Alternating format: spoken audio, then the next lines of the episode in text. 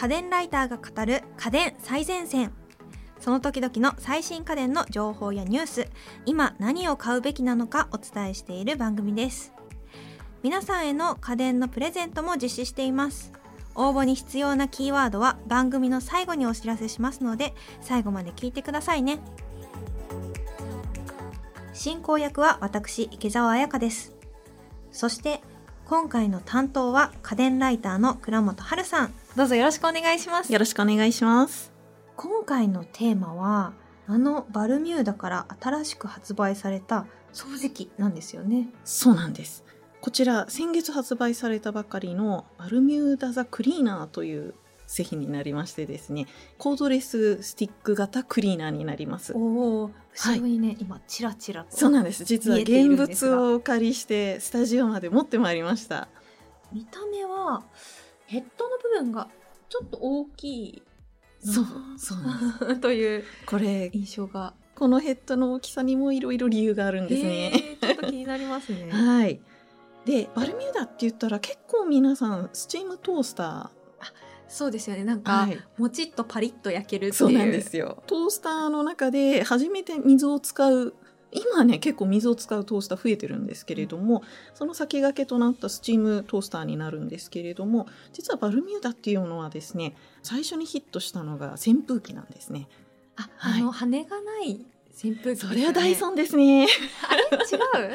羽は逆に二重であるっていう。あそうなんだ。あのいかんいかん。なんかえーとですね羽の部分が二重の輪っかみたいになっていて二重羽になっているのがバルミューダの特徴なんです。それまで扇風機ってとりあえずモーターで羽を動かしときゃいいやみたいなことで1万円以上っていうのがあんまりなかったんですよ。でこのバルミューダが扇風機を出して初めて高級扇風機っていうのが世の中に出てきた。え扇風機って高くても売れるんだっていう。まず見た目がとにかくかっこよかった。あこれか。今見てます。そうなんです。二重の羽お分かりになりますでしょうか。二重の羽わかりました。はい。これあの一つの羽なんですけど途中で羽の数が増えてるんですね。なんかなんでしょう。田舎のおじいちゃん家にはなさそうそうそうなんですよ。はい。なんともスタイリッシュなこうなんでしょうね。なんかこう遠目で見るとあってもおかしくないんですけど近くで見るとそう。あのソリッドなデザインですよね。スタイリッシュですね。はい、結構鋭角な感じっていうかそれともう一つこれあの風の質を高原の風みたいな当たってても疲れない風っていうのを作り出したっていう意味でもあの扇風機業界を 震撼させたっていうすごい製品なんですよ確。かにこれめちゃくちゃおしゃれな家にあっても違和感ないかも。そうなんですつまり扇風機もトースターも結構業界を変えるっていう意味でバルミューダはすごい家電好きにも注目されてるメーカーなんですけれどもここ面白いのがほとんど社長の思いつきで製品作ったりしてるっていう。そうなんですか。そうなんですよ。あの、寺尾社長っていうんですけれども、彼が欲しいと思ったものとかですね、自分の生活に取り入れたいっていうものとかを、例えば子供がいらっしゃるので、子供の目にいいデスクライトを作ったりとか、そういう感じで作ってたんですけど、このバルミューダザクリーナーに関しては、実は初めて、うちのブランド的に、そろそろ掃除機が欲しいっていう社員からの要望で、そうなんですね。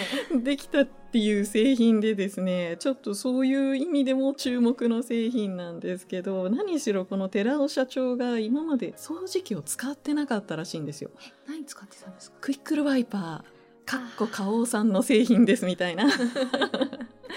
なはい。を使ってて掃除機ってヘッドがもう前後にしか動かないとかその自由度の低さがとにかく嫌だっていうのと、あと何のかんの言ってあのまあデザインがかっこいいと言われる D さんとかでもカラーとかが派手すぎてリビングに置けない。あリビングに置いてもかっこいいって言われてるけどそれにしてもちょっと目引きすぎじゃないみたいなあ確かにちょっとなんかこうかっこいいんですけどごっついようなイメージがありますね。ね。はい某 D さんの。そうなんですよ。で製品は他のメーカーにしてもやっぱ赤とか、派手な色が多いのでもっと馴染むものというのでできたのが私の後ろにあるこちら。確かにすごく馴染みますし、はい、今のお話聞いてるとなんかこう遠目で見るとあれに見えますね。クイックルワイパーに見えるんですよ。遠目で見ると。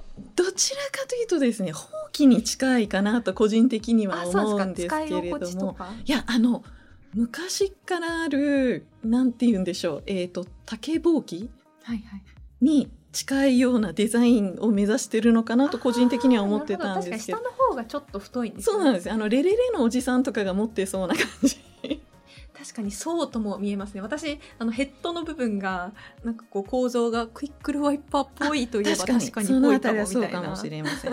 感じで見てました。実際に手に取って使ってはい。見ましょう。はい、楽しみ。はい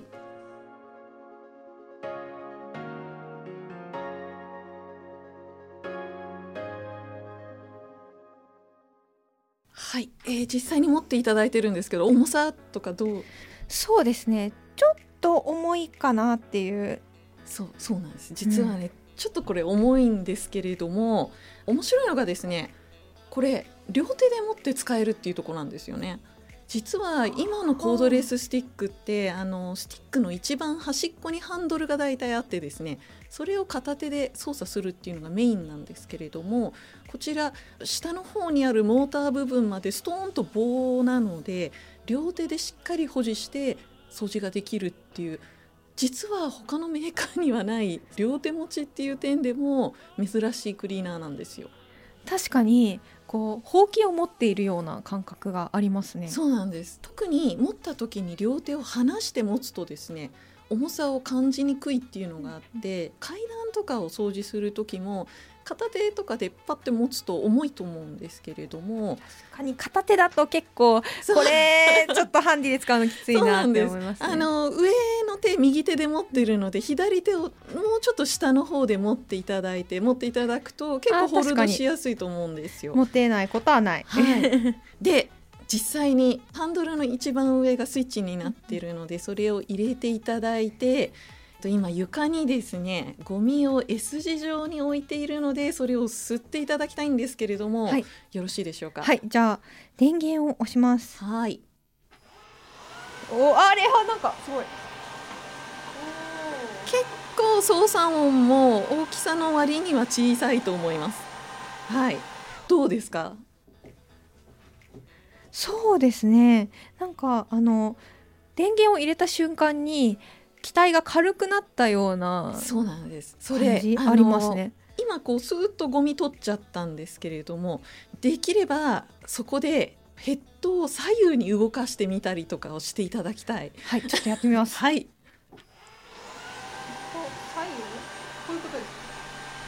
そのまま、えーとヘッドをくるくる回したりとかできると思うんですけれども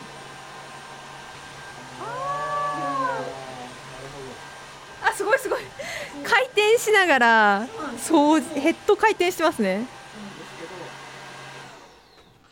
うん確かになんというかえー、普通の掃除機使ってるとここでヘッドの柔軟性が欲しいみたいなと たまにあるんですけどそうなんです。そういうことがなさそうかも。はい。私が使った時に思ったのは氷の上をつるつる滑ってるみたいだなみたいな風に思ったんですけど実はこれですね後ろひっくり返していただくと分かるんですがはいヘッドの後ろブラシが2つあります。あ2つ2本のブラシがついて、ね、そうなんですよ。あの一般的なコードレススティックってブラシ1個しかないんですけれども、うん、これ2つブラシがあって両方が内側に回転してるんですね。うん、あのその内側に回転することで摩擦っていうのを可能な限り減らしてヘッドが動くようになっております。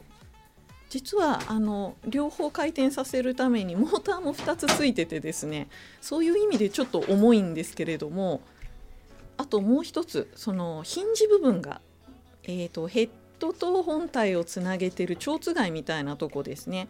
あのそこが360度動く360度スワイプ構造っていうちょっと変わった構造になっていてそのためにヘッド部分がくるくるくるくる回してもいいですしさっき言った摩擦がないので一般的な 掃除機って前後にしか動かないんですね、うん、ヘッドが。ですがこの場合左右にも動くっていう今までにない動きができるコードレスになります確かにこれこの感覚掃除している感覚はクイックルワイパーに近いですね。ああそうですか。クイックルワイパーって軽く自由自在に動かせる感じがあるんですけど、えー、なんかそういう使い心地に近いのかなっていう。そうなんです。これも寺尾社長がホバークラフトを目指して作ったって言ってるんですけれどもなのでこれホバーテクノロジーって呼ばれてるんですけれども。あの水面でよく浮いているあの下からジェットが発射して浮いてるやつですよね水面でも道の上でもつるつる滑るっていうそういうのを目指して作ったのがこの製品なんですね。へえ、すごい。他の掃除機ではハンディクリーナーとして使うこと私すごい多くてあなるほど。組み立ててよくちっちゃくなってハンディで持っててちょっと高いところに積もったほこりとか取れたりするじゃないですかこちらもございます。えあるんですか？じゃあやってみましょう。え見た目からはなんかこう変形しなさそうな見た目をしているんですが。え？え？そこ取れんの？あなるほど。え？なるほど。あの普通の掃除機に比べて何でしょう機械部分が縦に長いんですよね。だからなんかこう見た目あそこにパーツをつけるとなんというか見た目が銃なんですよね完全に。銃ですこれ。上の絵の部分棒になってる部分を抜いて下のヘッドを抜いたところにハンディ用のハンドルとノズルをつけるとハンディタイプになります。完全に機関銃じゃないですかこれ。そうなんですよ。そうですよね。スイッチがですねハンドルの下部分にあるんですけれどもいやノズルに近い側ですノズルに近い側、はい、ハンドルのノズルに近い側を見ていただけると。あここか。はい。なるほど。おお そうですね。あの脇から見てもだいぶレーザー銃持ってる感がありますね。持ってる感じは楽しいですねなんで。銃っぽくて。します。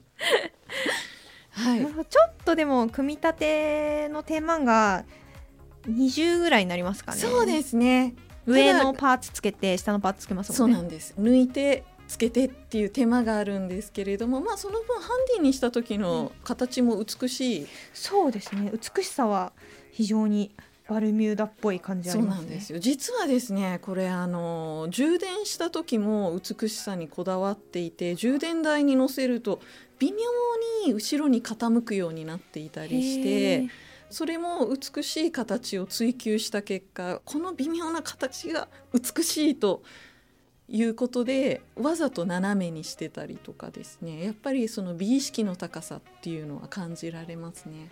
確かにこうおしゃれなお家に置いてありそうな感じに収まります、ね。はい、すごくメリットとデメリットが分かりやすい製品でですねやっぱりメリットとしては自由自在に動くことと触ってて楽しい掃除が楽しくなるなんか本当に今までにはない感覚で宙浮いてるみたいな浮遊感のある掃除ができるっていう意味でもすごくいい製品なんですよ。ただしデメリットとしてはやっぱり重いのでいろんな場所に移動したりとか階段の時にちょっと重さを感じたりとかヘッドにブラシが2つあるのでロングヘアの人だと絡まってしまう可能性がある。なるほど。男性の一人暮らしとかだと結構気にならないけど、ね、髪の長い女性のお家だとちょっと困ることが多いかなって感じですかね。ねまああのブラシも外せるのでそういうメンテナンス気にならない人はいいんですけれどもある意味すごく向いてる人向いてない人が分かりやすいのでそういうところを勘案して買うかどうかを考えてほしいと思いますね。確かに今回はなんかバルミューダっぽさっていうのはあるんですか？バルミューダっぽさはやっぱり掃除してる時の楽しさですね。基本的に使ってて楽しいっていうのがバルミューダの共通の理念になってるので使ってる時の楽しさと使ってない時の形の美しさっていうのは本当にバルミューダだなって思います。はい再度組み立てを行いました。やっぱりプロダクトとして美しいですね。そうなんです。シンプルだけど美しいっていう、こう斜めにちゃんとこうもたれかかるような感じで収納できる。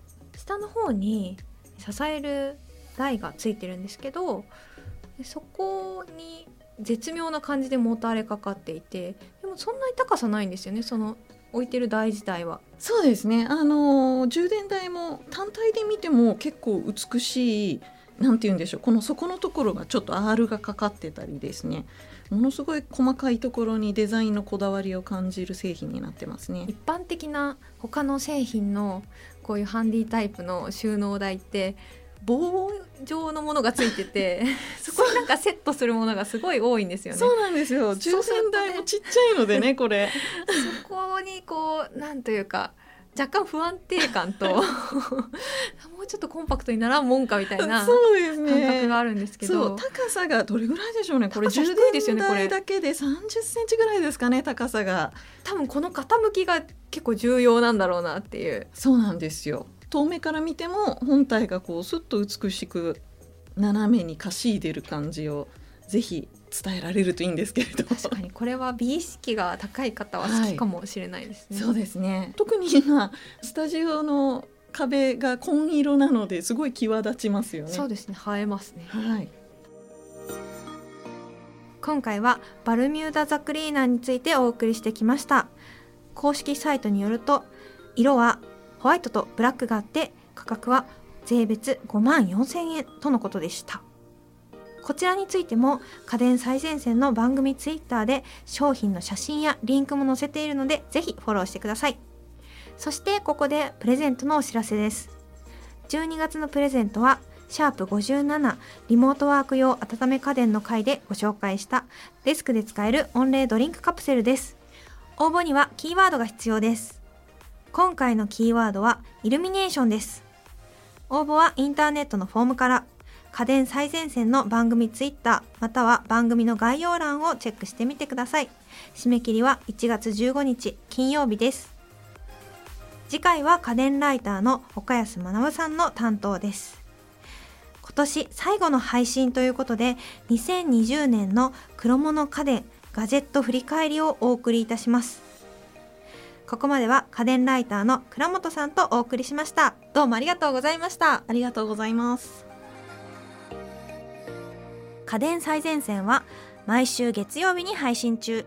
番組を聞き逃さないためにも各ポッドキャストアプリで番組の登録やフォローをよろしくお願いします。感想や取り上げてほしいテーマのリクエストもどしどしお寄せください。番組の概要欄にあるリンクや家電最前線の公式 Twitter からダイレクトメッセージやリツイートで送っていただけると嬉しいです。